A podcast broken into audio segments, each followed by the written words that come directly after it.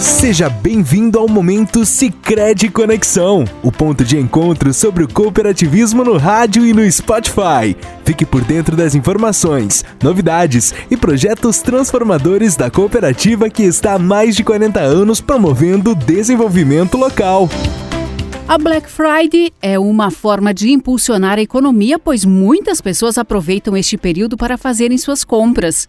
Mas este assunto está diretamente ligado à educação financeira e por isso ele volta a ser tema da nossa edição de hoje. Para nos ajudar a esclarecer as dúvidas, está novamente conosco o gerente de negócios, Iago Luiz da Rocha. Começamos falando, Iago, que muitos consumidores esperam a Black Friday para fazerem suas compras. Porém, é preciso ter cuidado para não comprar além do que precisa. Comprar na Black Friday é ruim? Não é ruim, desde que ela seja organizada. E os emocionados, o que, que acontece? Muitas vezes eles passam o ano inteiro, com perdão na palavra, pedalando, tentando levar como pode, e chega na, na Black Friday e aí vai lá e acaba fazendo uma compra por impulso. Não é isso que a gente indica, né, quanto cooperativo.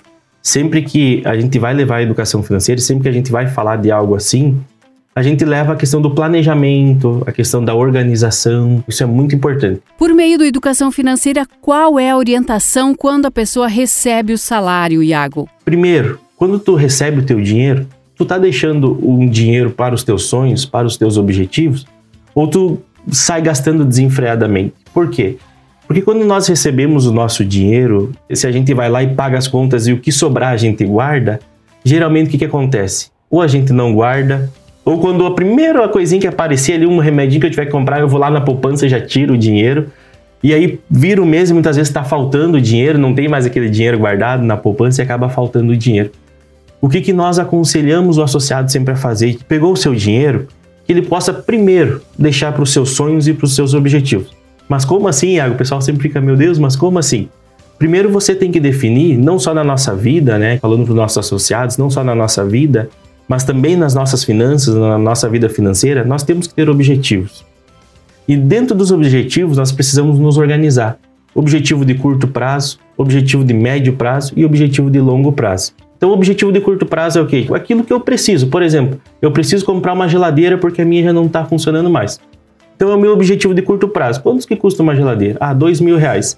Eu lá em janeiro, quando como eu vou começar, agora nós estamos no final do ano, vamos iniciar o novo ano, lá em janeiro eu vou me organizar. Então eu vou guardar 200 reais todos os meses do meu salário para quando chegar na Black Friday do ano que vem, eu ir lá e comprar uma geladeira. Nosso objetivo de médio prazo, uma viagem, um carro ou alguma coisa dentro de casa também que a gente precisa. E o nosso objetivo de longo prazo, aquilo que eu posso adiar, aquilo que eu posso esperar um pouquinho mais. Mas é importante ter esse objetivo para nós guardar o dinheiro também. E após então, qual é a sua orientação? Depois que nós pegamos o nosso dinheiro, deixamos o nosso dinheiro guardado para os nossos objetivos, aí nós vamos pagar as nossas contas, aí nós vamos pagar as nossas despesas, tá? A nossa tendência é sempre gastar. O que, que acontece se eu começo a deixar o dinheiro nos meus objetivos? Quando eu for pagar a conta, quem sabe os primeiros meses vai faltar dinheiro. Se faltou dinheiro, eu preciso tirar de alguma coisa. Mas não é muito mais difícil eu tirar de um sonho meu, tirar de um objetivo, ou ter que tirar um dinheiro daquela geladeira que eu tanto preciso, ter que tirar o dinheiro daquela geladeira para pagar uma conta? E aí nós começamos a sentir a dificuldade. Sentindo a dificuldade, o que, que vai acontecer? Em vez de nós, nos próximos meses, começar a tirar dinheiro dos nossos objetivos, nós vamos começar a enxugar gastos. Nós vamos começar a tirar o dinheiro dos nossos gastos, do nosso custo. E esse é o segredo para nós começar a guardar dinheiro. O segredo não é ir botando o que sobrar na poupança, é de, delimitar quais são os nossos sonhos, quais são os nossos objetivos. Então a gente vai começar a tirar o dinheiro que falta das nossas despesas. Aí sim, chegou a Black Friday, eu vou lá e vou fazer uma compra consciente com o dinheiro que eu tenho, não contando com o dinheiro que eu não tenho, que muitas vezes é o limite do cartão. É chegar lá na loja, ver que a geladeira custa 4 mil reais e fazer ela em 10 vezes de 600 reais. Então, contar com esse dinheiro pode ser muito perigoso também. Temos que deixar de ser tão imediatistas, de querer as coisas para a última hora, de querer as coisas para hoje.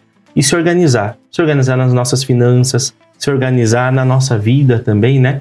Isso vai fazer com que, por exemplo, esses dois mil de desconto que ela teve na geladeira, ela pode comprar um outro produto. Obrigada, Iago, pela sua participação e nosso agradecimento também a você que nos acompanhou em mais esta edição.